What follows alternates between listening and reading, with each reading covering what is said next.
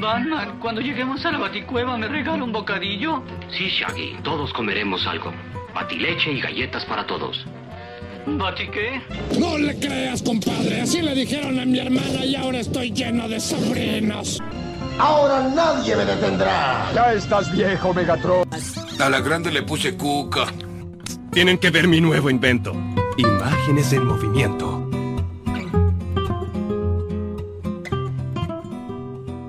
Esto es Dibujito, un podcast de películas y series de animación. Yo soy el Sapo, se encuentra conmigo como siempre el esgrimista de la palabra. Buenas Sapo, ¿cómo va todo? Bien, bien, llegamos al tercer estadio, el capítulo final de esta serie de tres episodios de la trilogía del oso. Con una película que, vamos a sincerarnos, yo me, tu, tuve ganas de sacarla de la lista. Me parece una película que está bien, pero sacarla de la lista iba a ser traicionar el high concept de las tres películas, que es gente que se transforma en oso, ¿no? ¿Y cómo nos vamos a perder de hacer ese análisis de películas donde la gente se transforma en oso? En esta oportunidad vamos a hablar de Hermano Oso, Brother Bear o Tierra de Osos, como se conoció acá en Hispanoamérica. Esta vez los españoles le hicieron bien, lo tradujeron tal cual, Brother Bear. Yo no sé por qué no le dejaron Hermano Oso, porque Tierra de Osos no me suena a nada. No, suena como si fuera un territorio lleno de osos y donde eso fuera lo principal y la verdad es que no, es como... Es un bosque y ya. Bueno, vos me decís Tierra de Osos y no me das el contexto de la película y yo me imagino algo como su utopía, donde toda la gente es oso. Mm, sería interesante analizar una película donde toda la gente es oso o todos son ratones, una de dos. Pero nada, es solo un comentario al margen. Bueno, eh, ya se hizo igual eso, cabeza. Se llama Mouse. no, Mouse no. Todos son ratones. Sí, eh, eh, me hubiese gustado que, que, me hubiese dicho algo así. ¿Cómo me gustaría hacer algo basado en la Segunda Guerra Mundial, donde los gatos son nazis y los judíos ratones? Bien, esta es una película de 2003, fue nominada. Igualmente, esto de fue nominada a mejor película animada. Todas las películas de Disney están nominadas a mejor película porque los Oscars fueron hechos para que Disney pueda tener su, su Oscar a mejor película animada. Y no me arrepiento de nada, no me arrepiento de mis dichos, ¿eh? Ya has discutido esto.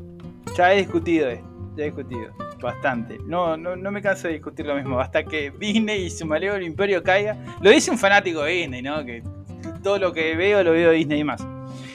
Eh, es 2003, fue dirigida por Aaron Blaze y Robert Walker. Y esta, a ver si no lo sabías. ¿El papel protagónico sabes de quién es?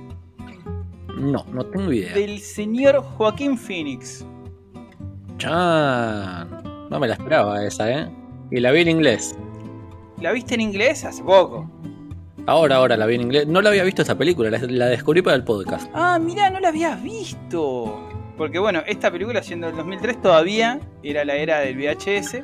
Y bueno, como pasaba todo, todo lo que fue hasta principios del 2010, eh, las películas de Disney y las películas infantiles solo llegaban eh, dobladas al latino. No había posibilidad de verlas en inglés. Por eso nos perdíamos un poco de ciertas cosas como eh, la participación de Joaquín Phoenix y la banda sonora, que en la, si vos, si esta película está disponible en Disney por supuesto, pero si uno pone los, los el, doblaje en español o en Latinoamérica, va a encontrar las canciones eh, dobladas. Y el soundtrack original, porque yo dije, eh, acá nadie canta, eh, no canta nadie, pero hay canciones, listas, música. De Phil Collins Phil Collins. Debo decir que sin haber visto la película, ese dato lo tenía porque repercutió un montón el que toda la música fuera de él. Sí, es, genial toda la música, toda la música de Phil Collins. No es que no me salía el artista, sino que no encontraba la diferencia entre música incidental y soundtrack. Pero el son, sí, el soundtrack son canciones, todas de Phil Collins que van, que están dosificadas en la película.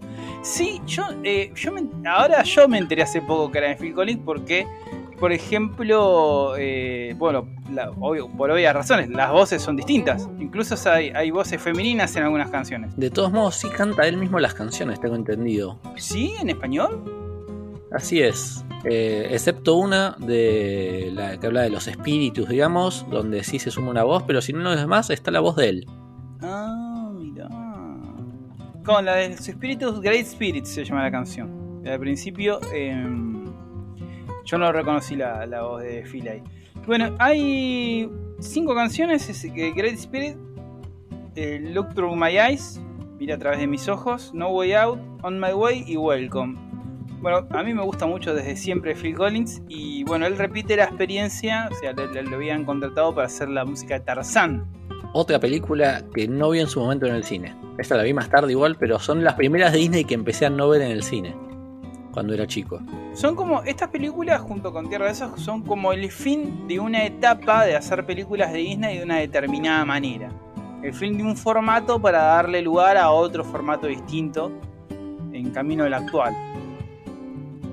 O sea, las películas van a tener un cierto, un cierto parentesco y van, van, van a... Va pasando por...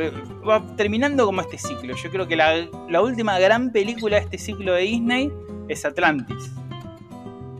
Bueno, pero esto no es Atlantis. Y bueno, eh, arrancamos con Canadá, que tenía alguna, alguna relación con el, el Japón feudal. Nos fuimos hasta Escocia y ahora nos vamos hasta Alaska. Porque la historia se desarrolla. Bueno, geográficamente no sé dónde están. ¿Vos? No conozco exactamente dónde, ni tampoco sé exactamente la época, pero claramente es en un pasado bastante remoto, donde todavía tenemos las imágenes rupestres como modo de arte y demás. aparecen, eh, bueno, la, la- la película abre con una secuencia introductoria. Yo creo que es una de las secuencias introductorias más lindas que he visto en una película de Disney. A su vez muy clásica, pero más literaria que audiovisual. A mí, para variar, me indignó algo en esa introducción, que es que mezclan dos estatus de relato clásico.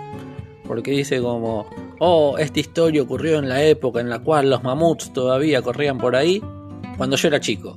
Y no, amigo, si me decís que ocurrió hace mucho tiempo, como si fuera otra era, no me puedes decir, bueno, cuando yo era pibito. Como el abuelo Simpson, Exacto, no, no, no podés hacerme eso. que les cuenta la historia del limón. ¿Y cuánto habrá pasado? ¿Un año? y fue entonces con los salvajes de Shelbyville. Sí, mezcla dos estatus, pero lo hace tan sutilmente que puede lograr engañarte. Porque yo no pensé en eso hasta que vos me lo dijiste. Si no estás atento a la jugada, te cagó la película, ¿eh? Sí, caes, caes de una. Bueno, y, y aparece esta secuencia de introducción donde, eh, bueno, un personaje que todavía no se presenta del todo porque es un viejito en la figura del sabio, le cuenta a los jóvenes en una cueva frente a pinturas rupestres una historia anterior. Bueno, acá está el hecho de hace muchísimo, muchísimo tiempo, que, que habrá sido? 20 años, 30. 80, ponele como que es re anciano el tipo, máximo 80 años. No es muy viejo igual, ¿eh? Y sería una locura que tenga 80 años de edad. Va, 80 años más la edad que ya tenía sería un montón, pero no más que eso. Poner que tenía 16 años, más o menos. 20 como muchísimo. Pero bueno, no, lo queremos tirar chiquito, es verdad. Así que sí, 16 por lo menos tiene. 16, si queremos ser buenos 14, entonces habrá pasado hace 70 años, como mucho. Sí, no, no, es época antigua eso, señor. En esa simple escena introductoria ya nos eh, dan las pautas o las reglas de la magia que va a tener esta historia, que es una historia de aventuras fantástica, ¿no? Son muy sencillas las normas de la magia en Tierra del Oso, Tierra de Osos o Hermano Oso. Toda la magia, él lo dice el mismo este, Narrador. eh, narrador que eh, hace una cuestión meta de narrarle a los personajes de la película y a nosotros mismos, que toda la magia proviene de las luces siempre cambiantes que danzan en el cielo al, en la punta de una montaña o en el extremo de una montaña, que son los espíritus de los ancestros de la tribu, de la civilización humana entera, encarnadas en espíritus animales que se manifiestan en forma de aurora. Yo no sé si esto tiene una traducción a creencias del folclore existentes en la vida real, pero me resultó eh, muy simpático, me resultó muy bien pensado si, si esto es original. O sea, si es una creación ficcional que puede tener algunos elementos del folclore de, no sé, de esta, de Alaska o qué sé yo, eh, de los nativos americanos, y de esto lo toma para recrear uno nuevo, me pareció muy simpático. No sé si vos tenés la data de que esto posta. No, no, me quedó la misma duda de si sería digamos, qué tan basada en folclore local está la película o no. Me quedó esa misma duda y lamentablemente no llegué a investigarlo. Sí, no, yo intenté, pero no, no, no encontré como nada que pueda aseverar que sea cierto. Podemos hablar de- de- del lore propio de la película, o sea, de la, de la construcción del mundo que tiene Tierra de Osos y por fuera de lo que pueda ser real o está ficcionalizado o recreado en función de la historia. Y bueno, estos espíritus ancestrales funcionan como suerte de, tótems de cada una de las personas. O sea, cada persona tiene un tótem, un espíritu ani- animal que representa su carácter y temperamento. La, la clásica que tenés tu espíritu animal, además algo que se repite en algunas culturas, viste que está el horóscopo chino y todo eso, se repite un poco esto de estar asociado con un espíritu de la naturaleza. Y la historia va a seguir a un pequeño un poblado, un poblado, una civilización que tiene, eh, tiene esta, eh, esta construcción de pueblo, esta comunidad antigua que tiene acá tiene su representante de sabiduría, que es la anciana del pueblo, tiene sus ritualismos y sus determinadas actividades que tienen que ver con la cultura propia. Eso yo no sé de dónde sale, o lo está recreando, así que bueno, lo dejamos ahí.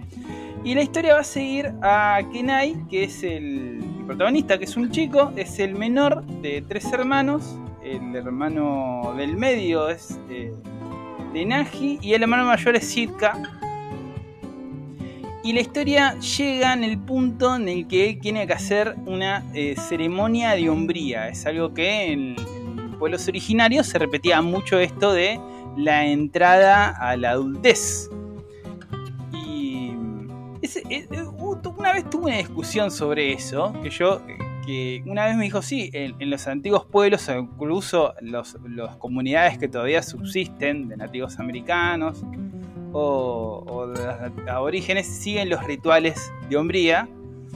Y yo dije que para mí, eh, en el mundo civilizado todavía sigue algo semejante, que es la fiesta de 15 para las chicas. Casi me prenden fuego. Yo creo que el tema está ahí en qué consideremos como parte del ritual, porque me parece que podríamos considerar el cumpleaños de 15, del mismo modo que podríamos considerar el Mitzvah y Bat Mitzvah. Claro. Pero lo que tiene es que en esos casos no- hay algo ritual, pero no hay nada más allá de lo festivo ritual justamente, mientras que en los pasos estos que vemos en las tribus originarias y demás, lo solemos ver más como que hay que llevar a cabo un acto simbólico importante para poder ser considerado de esa forma. Tal vez eso es lo que indignó un poco a tu público. Claro, sí, sí, casi me prenden fuego. Y yo dije, bueno, pero hay, hay una comparación y me, di- me levanté y me fui. Eh, muéstrenme la salida. Yo creo que es bastante apropiado, ¿eh? Pero te banco, yo salto a defenderte. Yo digo, tiene una comparación porque es como el paso de ahora es una mujer y se termina la fiesta es una mujer. O sea, me parece también conceptualmente erróneo si uno lo analiza, pero tiene esta... eh, eh, se arraiga con al- al- al- algunos conceptos de, de los, de estos rituales de ascensión, rituales de madurez. Como si, un- si de un ritual dependiese, pero bueno, es eh, cuestión de la cultura de comunidades eh, originales. Yo me acuerdo de un capítulo de. Ay, de MDQ, creo, que era un documental donde de dos tipos que viajaban y fueron una tribu donde el ritual de iniciación era ponerse un guante con hormigas que te picaban. Oh Dios. Y para pasar y convertirse en hombre, te las tenías que bancar. O sea, no tenías que. eh, solo podías llorar, está bien porque era como un impulso. Pero fallaba el ritual, el, el que, el- el que se presentaba, el, el puberto, si, si mariconeaba. Con todo lo feo que tiene ese concepto, ¿no? Qué horrible todo. con todo lo feo que tiene el concepto este de mariconear. Si el tipo eh, decía, ¡ay! Fallaba el ritual, se la tenía que bancar como un hombre. Y bueno, Ah, qué bueno dejar ciertas cosas detrás. y bueno, y bueno, esto, lo que tiene que ver con los rituales de hombría, tiene un, grado de tradicionalismo machista muy grande, ¿no? Y eso me interesó mucho de la película. Si bien es, es una película amable, es una película agradable, no la considero una gran película, pero que lo haya tocado en su momento, de que no era, no era ahora, Disney, ahora lo culpan a Disney por, ay, bueno, se quieren hacerlos inclusivos, pero en ese momento no era un sujeto de conversación, no era un tema latente y, se atrevieron a hacer una historia semejante. Bueno, aquí en, Tierra de Osos está este chico Kenai que tiene que hacer, ahora le toca a él hacer el ritual de iniciación. Entonces, bueno, siguiendo eh, esta idea de, de convertirse en hombre, él dice, bueno, capaz que me va a tocar un espíritu animal como un diente de sable. Cada, animal representa un, carácter, un valor. El hermano de Naji tiene el lobo de la seguridad. Sitka, el hermano mayor, tiene el águila, el águila guía. Entonces dice, capaz que me toca el diente de sable del valor, de la fuerza o de la grandeza, porque viste que yo me la rebanco.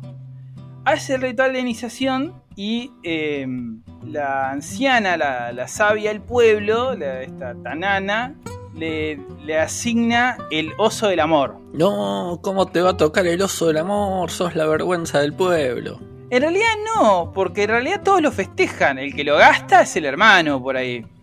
Y él mismo considera que, ah, yo soy muy macho de pelo en pecho para hacer el oso del amor.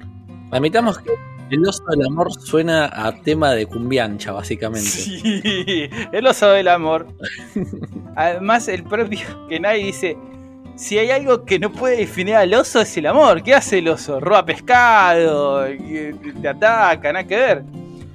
Eh, entonces, en el, mismo ritual, Tanana le dice, para convertirte en hombre, tus acciones deben ser guiadas por el amor. O sea, por eso tu tótem es el oso. Y acá en este universo, eh, eh, los personajes tienen que obedecer el mandato del tótem para realizarse como personas. O sea, traicionar el mandato del tótem es desviar el camino y caer en una especie de perdición moral o espiritual. Todo el tiempo, varias veces en la película se repite la idea de obedecer al, al tótem, eh, no en sentido dogmático, sino lo que él representa para uno. Y es lo que implicaría, tipo, cuando logras hacer eso es que te convertís en un hombre. Exactamente, porque uno de los temas, gracias querido, uno de los temas de la película que a mí me encanta, no sé si a vos eh, por igual, es que discute la idea de qué es ser un hombre. Pocas películas lo hacen, y, no en términos tradicionalistas, ¿no? Claro, en términos tradicionales sí es algo muy habitual, pero marcan, en términos tradicionales sí se marca mucho el que es un hombre en montones de películas, pero la verdad que en la forma medio deconstruida que realiza esta, más teniendo en cuenta que es del 2003, la verdad que sí, sí, sí, es algo muy loable porque no es ser un hombre tipo volver al futuro, que el tipo, bueno, le pegó al bully, se quedó con la mina, está ahí, se logró ser el pulenta.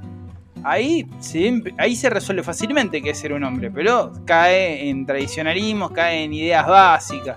Como bien dijiste vos, eh, se convertís en hombre justamente porque eh, seguís los, los mandamientos espirituales del tótem. ¿Y qué sería el mandato del el amor? ¿Cómo demostrás que seguiste el mandato del amor para llegar a ser un hombre? Exactamente. Eh, Por suerte tenemos toda una película que nos va a hablar de esto. Sí, hay toda una película, toda la película va a hablar de eso. Un poco se va a desviar y este creo que es uno de los problemas de, de Tierra de Oso, que termina siendo un conjunto situacionales que quieren ser simpáticas para acompañar los momentos clave de la película, porque es una película que podría ser un corto, pero aderezando con personajes que hacen chistes y momentos alargados, logra, logra hacer un largometraje. Creo que ese es su mayor problema. Y el disparador de la historia, que bueno, nadie está muy enojado porque le dieron el amor y él, y él eh, está, también está muy bueno que en ningún momento los personajes, incluso Kenai, que es medio cabeza de tacho, no menciona que es, que es algo que podría ser atribuido a una mujer, al espíritu de una mujer. Porque viste que está esta idea de que cuando uno se contacta con el amor, con la paciencia o con la comprensión, está en contacto con su lado femenino. Estoy pensando y creo que en toda la historia hay dos personajes femeninos nada más. Uno que es la anciana del pueblo y otro que es justamente la que le destacan la paciencia, que es un personaje sin diálogos básicamente. Y no recuerdo si aparece alguna otra mujer que tenga alguna línea, que tenga algún, algo de cámara. Es una película. No, pero más allá de eso, tipo, es llamativo como ni siquiera en los animales y todo, no, no. Prácticamente no tienen papel los, la feminidad. No. A mí me resulta un acierto. Hay un momento machirule donde vos decís eh, que dice la paciencia justo es la una mamá joven que tiene dos hijos. ¿Por qué ella no puede ser la, la de la bravura y el boludo ese que estaba al lado no puede ser el paciente? Porque viste que ponen, no, la bravura y aparece un musculoso. El, el que hace gestitos casi como si estuviera ante la cámara, así saludando. Sí. Eh, bueno, está bien. Es 2003, pero ahí, ahí hay un desacierto, señor guionista de la película. Pero estuvo, para mí, hay un acierto, un desacierto ahí, un acierto en el hecho de que no hincan con la idea de que eh, el amor sería algo más femenino que masculino.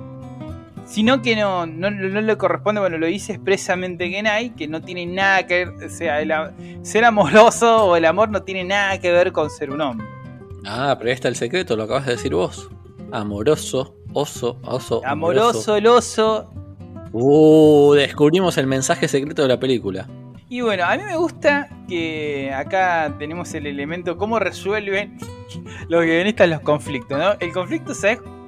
Bueno, primero hay una cadena de eventos que suscitan lo que va a ocurrir, pero el disparador, ¿sabes? ¿Te acordás cuál es? El disparador del conflicto. Que nadie enojado porque le dieron el oso del amor, pero ¿te acordás el disparador del conflicto? Que se pone a tirarle piedras a un oso. Pone a tirarle piedras a un oso, el tarado. Chicos, no le tiren piedras a osos que se crucen por ahí. No es una buena idea. Eso es mucho, muy importante. Si están enojados, no le tienen piedra a un oso, no sé, a un manifestante de la CGT. No hagan esas cosas. No, le, no, no, no, no se busquen la mala fortuna. Porque encima, después, el chabón culpa al oso de su desgracia y él lo recagó a piedrazo. Ni hablar de lo que provoca, de lo que termina provocando como primera consecuencia esos piedrazos al oso, que es el, el siguiente punto, digamos, el punto de quiebre básicamente. Bueno, obviamente, bueno, parece que a los osos no les gusta que le tiren piedras. eh, buen dato, no, no, no, no hay que instruirse mucho. Y el oso como que lo empieza a perseguir a este Kenai. Y los amigos, los amigos, los hermanos lo van a ayudar sin advertir que estaba siendo perseguido porque el tarado este le tiró piedras.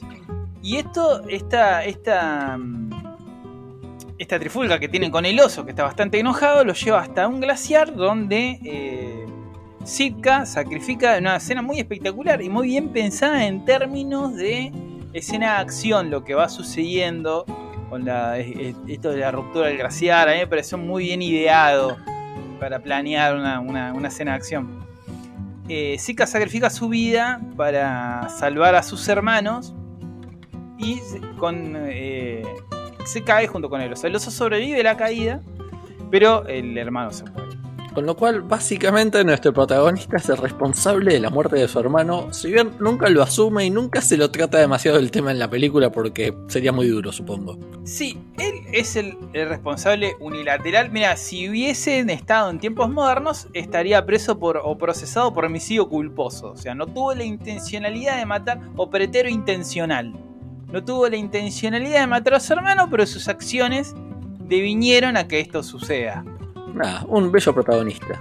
Uno de los mejores eh, diálogos que hay en la película es el intercambio que él tiene con el hermano, que se mostraba muy inmaduro, desde que es de que se mostraba muy inmaduro al principio de la película, medio jodón, viste, que es, esa, esos pies jodones mal, viste, lo, lo quiere, lo quiere, le quiere tirar saliva en la cara, viste.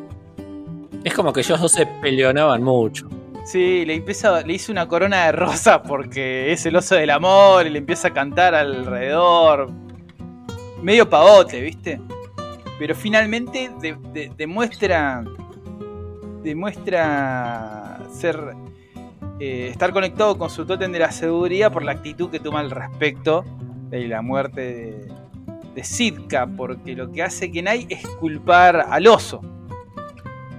Se culpa a él, culpa al oso, entonces le da una lanza al hermano para que vayan los dos a matarlo. Decía, bueno, matar al oso no va a resolver nada. Además yo no lo culpo al oso. Igual, ese, el, el implícito que hay en ese yo no lo culpo al oso. Te culpo a vos, pedazo de gil. Pero nunca lo ¿Vos dice. decís que los culpaba a él? Sí, y por eso después incluso cuando un poco más adelante, eh, ¿cómo es esto? Kenai está recordando momentos clave, recuerda que el hermano le dijo, y yo no lo culpo a él, al oso, vos fijate. Yo interpreté que, que lo que él decía que culpaba al destino. O sea, no, no, no a- al hermano mismo. En realidad, bueno, el hermano tuvo que ver, tuvo responsabilidad. Y eso que Denagi no sabe cuánta responsabilidad tuvo el Eh, hermano. Claro, porque solo, solo vieron el ataque. Pero yo pensé, yo pensé que era que el culpado como que al destino. Bueno, entonces Kenai va, va a completar una venganza y como nos dijeron en el comienzo de Kill Bill o Don Ramón en el Chavo, las cosas no van a poder terminar bien cuando hay, hay venganza, ¿no? La venganza nunca es buena. Eh, no me la sé entera, decila vos. Mata el alma y la envenena. Estamos en ficción, yo prefiero la escuela de John Wick. Eh, ¿Es un plato que se sirve frío? Ah, hay que destruir todo y al carajo. Hay que vengarse con todo. Me hiciste pensar qué papel tiene la venganza en. que no, no- no- está tratado, no, no se profundiza, no hay, no hay mensaje ya. Bueno, en fin, Kenai va a buscar al, al oso y la casualidad da que el enfrentamiento final con este oso se dé en la montaña de donde está esta aurora, estas ah, luces danzantes que representan a los espíritus La magia. la, la magia de este mundo, que dice que a veces intervienen de forma... eh, la mecánica del milagro, a veces intervienen de forma directa y a veces intervienen en los eventos naturales eh, eh, eh, una especie de status quo. Lo dicen al principio, ¿no? Que a veces tienen una intervención directa, lo que nosotros podemos identificar con la magia, y algunas veces están presentes en la naturaleza como algo cotidiano y no vemos la magia a nuestro alrededor. Una idea preciosa una idea preciosa, como que nuestro mundo es mágico, pero no lo, no lo sabemos apreciar porque estamos acostumbrados a él. Solo reconocemos la magia cuando algo irrumpe en esa cotidianidad, en esa normalidad, mostrándonos algo fantástico, algo que asombre. Y adelantándonos un poco, es muy bello que encima después nos plantean que los animales creen el mismo concepto de magia. Sí, bueno, está, este, tiene este encuentro con el oso. Lo bueno es que Kenai no está a la altura de enfrentarse a un oso y casi que eh, resulta vencedor de forma accidental, termina asesinándolo. Está bueno con esta cuestión de mostrar eh, la muerte en una película para chicos. Sucede como fuera, fuera de la visual. Hay una toma desde... No, no sé, siempre digo toma y nadie está filmando. Eh, lo que se muestra de la escena sí me mata. La, la escena. Debe haber un modo técnico. Le voy, a, le voy a preguntar a alguien que estudie cine cómo mencionar ese tipo de cuestiones sin recurrir a la idea de que alguien esté filmando, que es erróneo. Creo que se utiliza lo mismo, ¿eh? ¿Sí? Sí, sí, creo que, se- que el lenguaje es tomado del cine clásico, filmado, y que se utilizan los mismos términos. Si podés acordarte y mencionárselo a tu hermano, eh, Ya mismo le voy a mandar un mensaje porque acá la producción no descansa.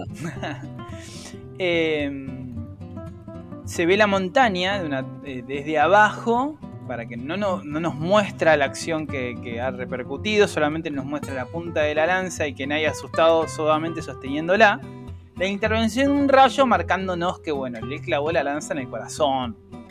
Entonces lo que vemos a continuación es el oso tirado, no vemos la lanza perforando el oso ni nada excesivamente gráfico y Kenai como tratando de sacarse el oso de encima que se le cayó. Y ahí incurre el, evento fantástico que va a dar apertura al, al segundo arco de la historia. Que diríamos, es el clásico, bueno, podríamos decir que la película empieza acá. Justo fue como la introducción de la introducción.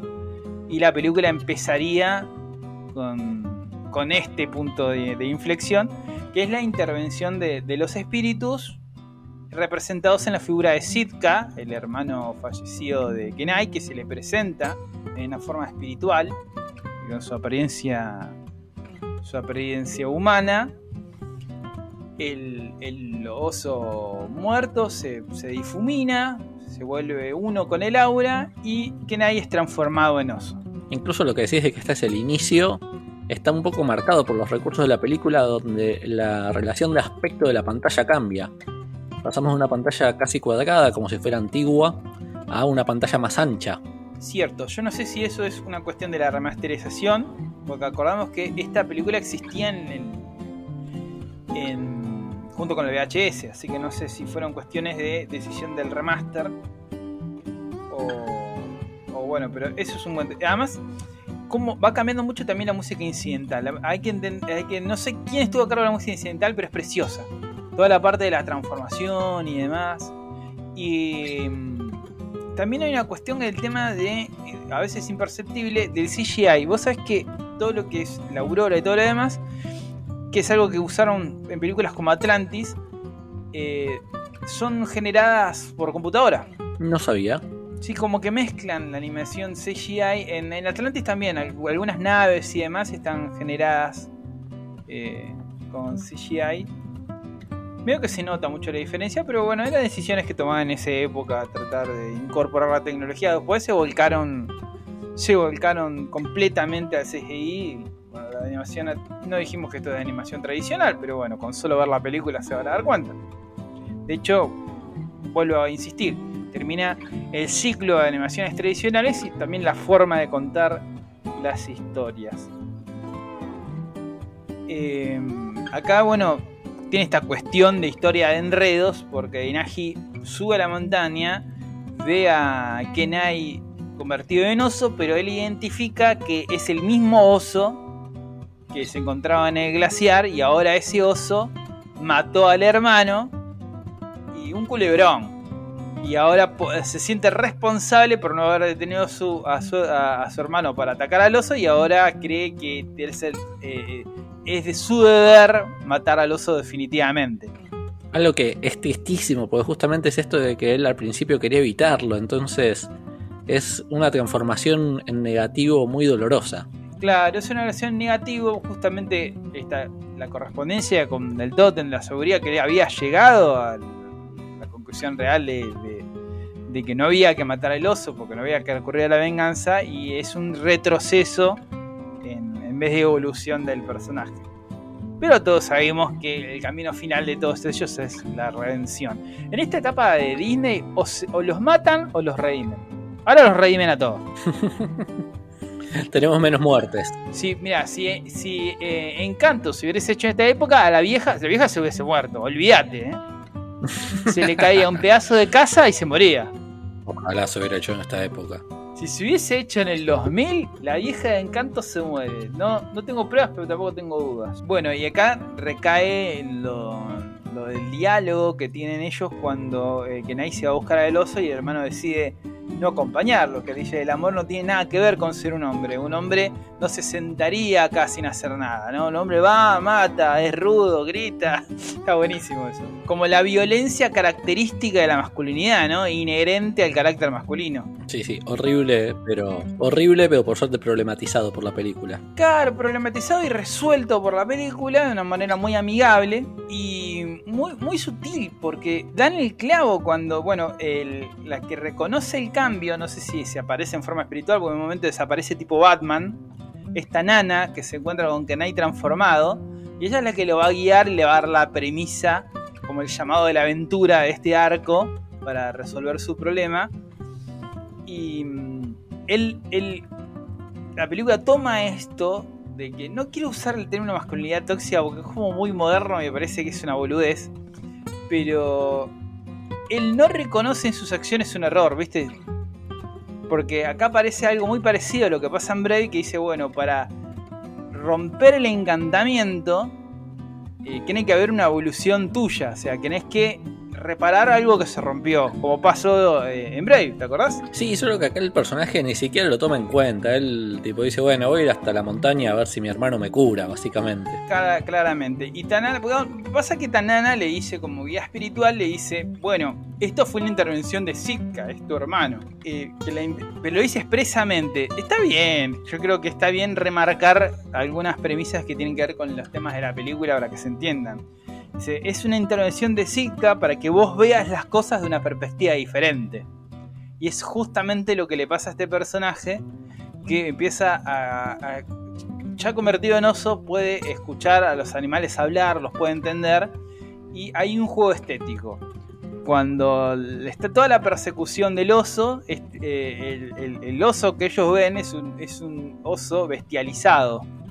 Y ahora, con la magia de Disney parece que le tiraron el rayo de disneador y son todos, claro, los osos y todas las criaturas del bosque tienen esta cosa cartoon más amigable, más linda. Entonces que nadie puede ver todo con el ojo disneador, ya no la ve como, como bestias.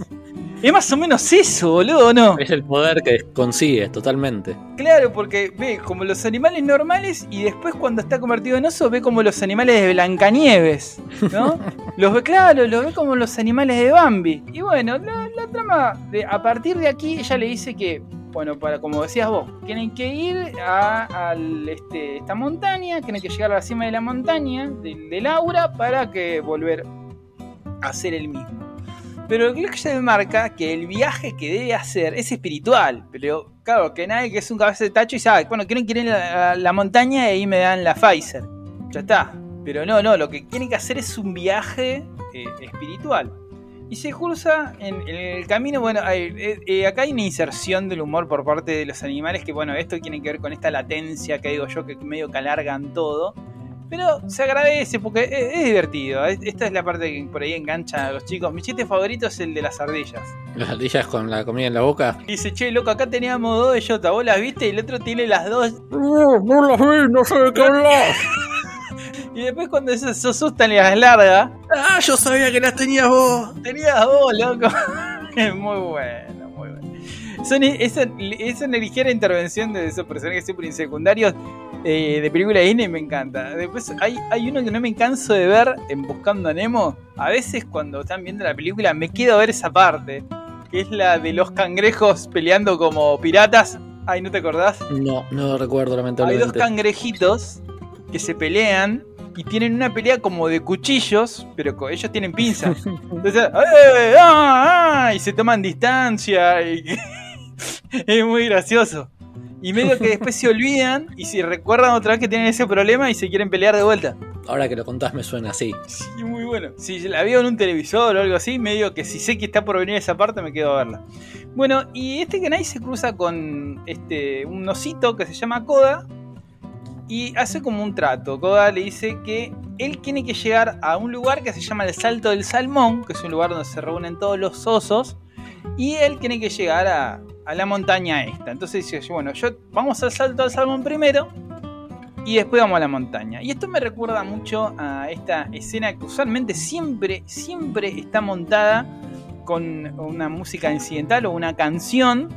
Y hay como un montaje de eventos. Que en el Bray pasa lo mismo, ¿viste? Cuando eh, la reina y Mérida van al bosque este cosa de reencuentro entre los dos, tienen que buscar pescado y todo eso, y eso está en una especie de montaje, como para reducir, bueno, ahora se están llevando mejor. Igual debo decir que en el formato clásico de guion, la, el montaje de escenas, ese tipo, ese escena que parece una especie de videoclip, es una parte del guion clásico de cine. Que suele estar en todas. Tipo, lo tenemos. Lo mismo que tenemos acá, lo tenemos en Rocky con él entrenando, ponele. Sí, claro. Pero es un formato que se suele usar se suele usar para reducir un poco la historia, o sea, para si quieres mostrar la rutina de un tipo. Y acá lo que quieren mostrar en el montaje este es que, bueno, te quieren contar rápido que se, empiezan a llevar mejor. Te, hay eventos, incluso, bueno, en Transformania también, cuando están, bueno, un montón de películas, ¿no? Cuando están Johnny y Drácula, te muestran todo el montaje de todo lo que pasa en la selva, se empiezan a llevar mejor. A mí me gusta mucho la era de hielo, porque me gusta la canción que le ponen detrás. Dice, tin, tin, tin, tin, tin, tin, tin, cuando van caminando. Y que vemos a ellos caminando y va cambiando el paisaje de fondo, ¿no? Va cambiando el paisaje, entonces ellos recorren juntos un conjunto de tema y bueno, medio que quiere representar eso. Bueno, en el salto del salmón, para ir muy rápido, eh, acá tiene, tiene, el aire de que el viaje de Kenai o la transformación no es una maldición, sino es una, un intento de su hermano que alcance la redención y pueda acercarse a su lado más espiritual. Este Koda es el el hijo de, la osa que él mató. Entonces, lleno de remordimiento, el, el, el tipo escapa a este Kenai. Voy a reducir muy rápido la historia. Eh, por la intervención de unos alces, Koda también va a su búsqueda. Hay un encuentro final con, con Denagi que cree que el hermano es el oso que asesinó al hermano. Y, ahí en el acto de sacrificio de salvar a, a Koda despierta ese espíritu animal con un acto profundo de amor. La película reduce que, bueno, también puede ser discutible y se encierra que el acto más profundo de amor es el sacrificio, que es el mismo que hizo su hermano a salvarlos en el glaciar. Y como nos enteramos antes de llegar a esta escena, es el mismo que hizo la madre de Koda por él. Porque en realidad hay otro personaje femenino que es la mamá de Koda, que es el oso que murió enfrentándose primero al hermano de nuestro protagonista y luego en manos de nuestro protagonista directamente. Con lo cual el sacrificio como acto de amor estaba muy repetido. Claro, muy repetido. Y está bueno que nosotros vemos desde la perspectiva de Kenai. Con bueno, hay todo un juego estético y demás de esto de ver al oso como una bestia. Y justamente se cumple lo que dice Tanana al escuchar la historia de Koda, cómo cuenta, cómo perdió su madre. Él logra ver eh, las cosas de una perspectiva diferente. Interviene Sitka ahora en su forma espiritual y Kenai como es librado del encantamiento, pero él decide quedarse oso para que Koda no, no quede huérfano. Y bueno, se queda viviendo con los osos. Un final bastante acertado eh, para mi gusto, porque hubiese sido por ahí medio pindorro que lo transformase en ser humano a Koda. Que yo cuando la, primer, la vi por primera vez pensé que esa era la, la solución más clásica, tipo Pinocho. El tema es que Koda estaba tan feliz como oso que hubiera sido re feo. Y bueno, pero en términos de, de lo como te suelen contar las historias infantiles, como es Disney, yo imaginé que por ahí lo comer. lo ojo, a mí me encanta este final, a mí me gusta que se quede con los osos. Además, si no, no tenemos, no tenemos secuela. Ah, bueno, la secuela es directa a video, como suele pasar con estas películas de Disney. Pero un final bastante polémico, en cierto modo, esto de que él decide, bueno, dejar al lado su humanidad y convertirse en oso y punto. Es como bastante curiosa la elección. Claro, entendamos que en, lo que nos muestra en Tierra de Osos es que él no abandona su humanidad porque nos muestran como un mundo que nosotros nos podemos percibir donde los, animales todos tienen conciencia, o sea, tienen el don de la inteligencia, tienen conciencia, tienen razón. Entonces, él como que decide ser humano entre los osos. Muy, discutible. Yo creo que debería que ser un análisis filosófico de cuál es el lugar de él ahora en, en la nueva sociedad en la que pertenece. Sí, sobre el, sobre el final, bueno, es eso. Hay un recurso narrativo de la historia que al mostrarlo los animales capaces de demostrar sentimientos, ideas y tener conciencia, es no que él elige la condición animal, sino que es como un ser humano entre los osos. Y ahí como completa su tótem ahí, su espiritualidad, la va- él va a lograr su camino espiritual siendo un oso. Y así termina la historia. El Tierra de Osos tampoco como que arrasó en su momento. Es una película que está bien, es una película eh, bastante amable, pero no, no llega eh, a, a rivalizar con otras, pero por sí sola es una, es una película interesante. Eh, es una película interesante que, bueno, lo dicho, ¿no? Eh, forma parte de este grupo de películas de Disney que más o menos iban por el mismo camino, incluso con la trama. Y hoy sería completamente distinta, Tierra de Osos. Yo creo que hoy en día los personajes, digamos, de los alces serían una pareja gay. Mm, No explicitado, pero nos quedaríamos todos con la idea de que ellos son pareja. claro. Aún así, bastante adelantado en sus ideas y eh, Tierra de Osos por tocar temas como la masculinidad y. Bueno, la masculinidad. es decir, eh, me parece lo más atractivo es este tema de, de, de qué es ser un hombre, el tema de la masculinidad y con qué ideas culturales está asociada. Y que partan de, la, de tribus originarias que, bueno, usualmente bueno, no tenían este concepto tan, tan progre. Y aquí termina la trilogía del oso, mi querido grimista. Hemos llegado al final de la trilogía del oso, tres películas que realmente disfruté mucho que comentáramos. Y hablar de la primera donde tuvimos la espectacular compañía de las chicas de micrófono violeta. Y no sé tu apreciación, Sapo.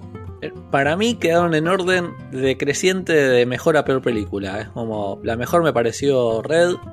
Un segundo lugar muy bien logrado por Brave. Y esta está en un tercer lugar ahí, tipo última en el orejón del tarro.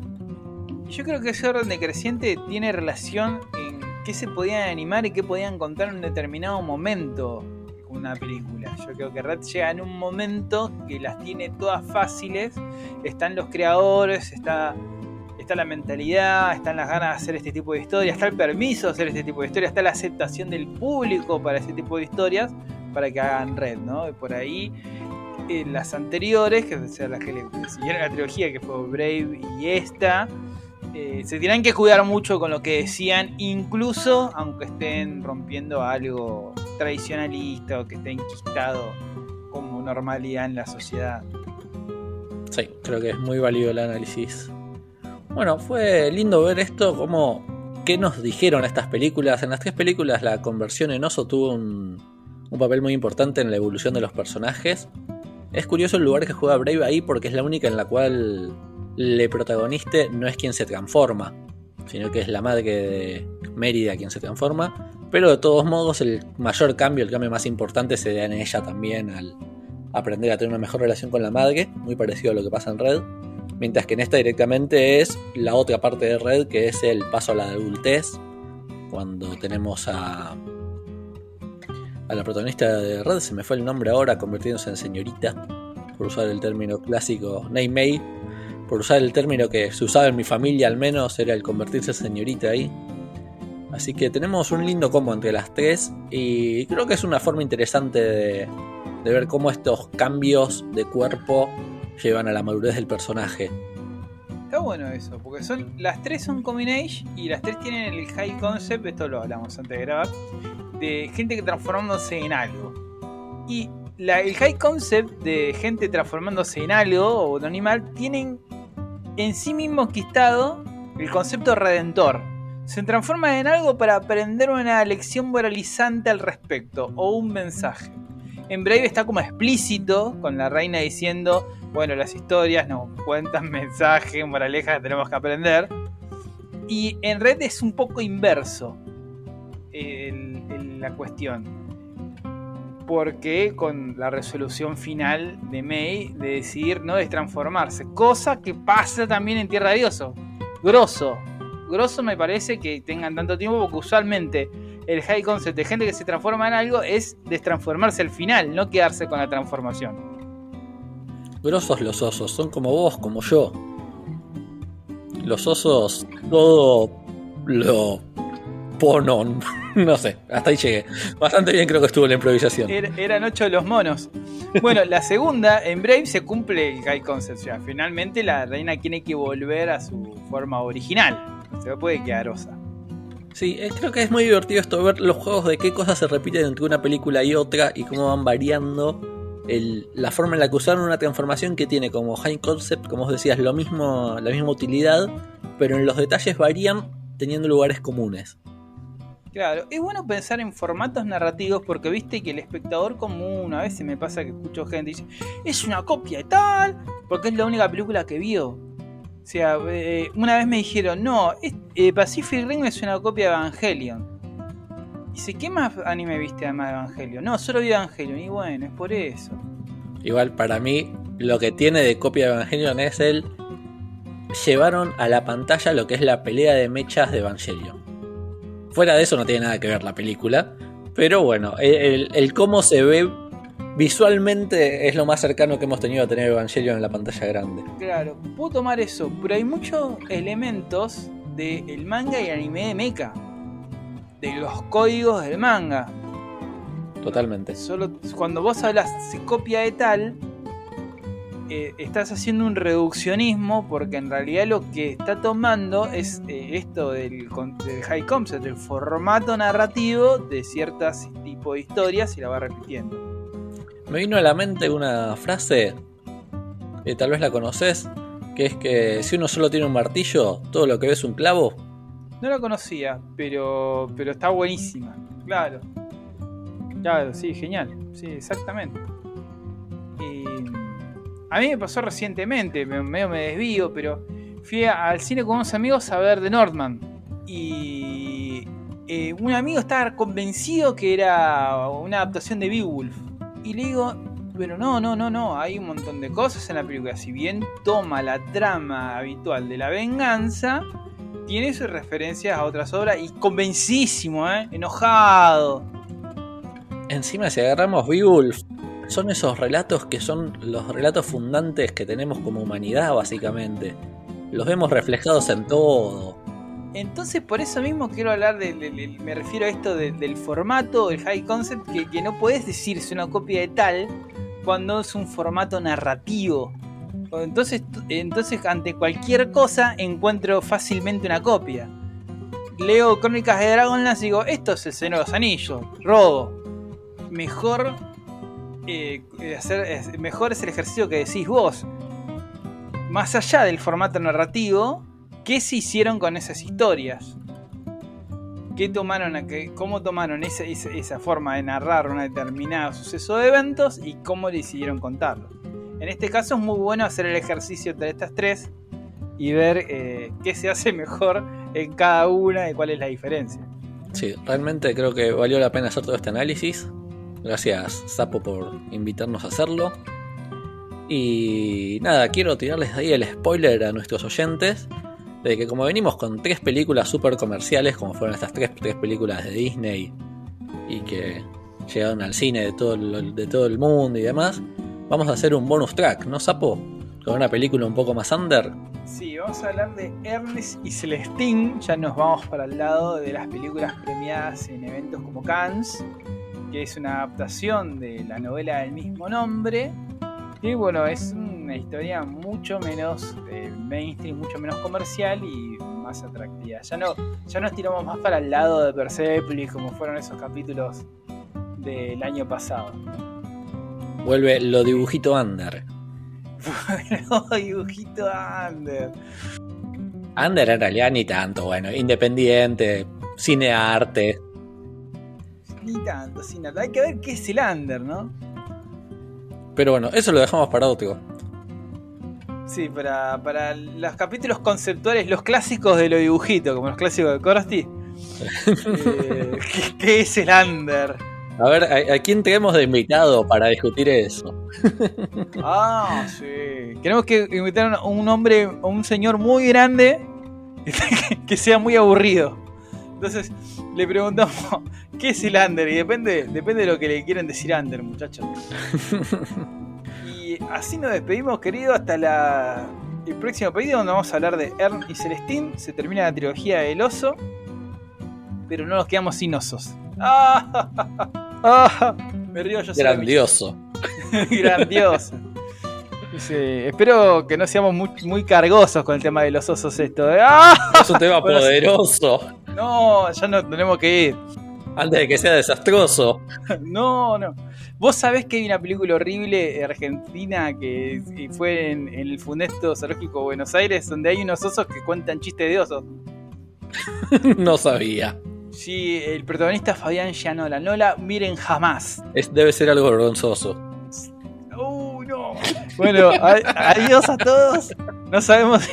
Esto me va a plantear si tenemos que seguir realmente con el podcast. Hasta el próximo episodio de Lo Dibujito. Bueno, no, no dijimos eh, andá a compartirlo con la facultad, poner la campanita y todo eso, por favor. Y estamos en Instagram. Así que nos vimos en Disney, mi querido gremista. Adiós. Adiós, oso.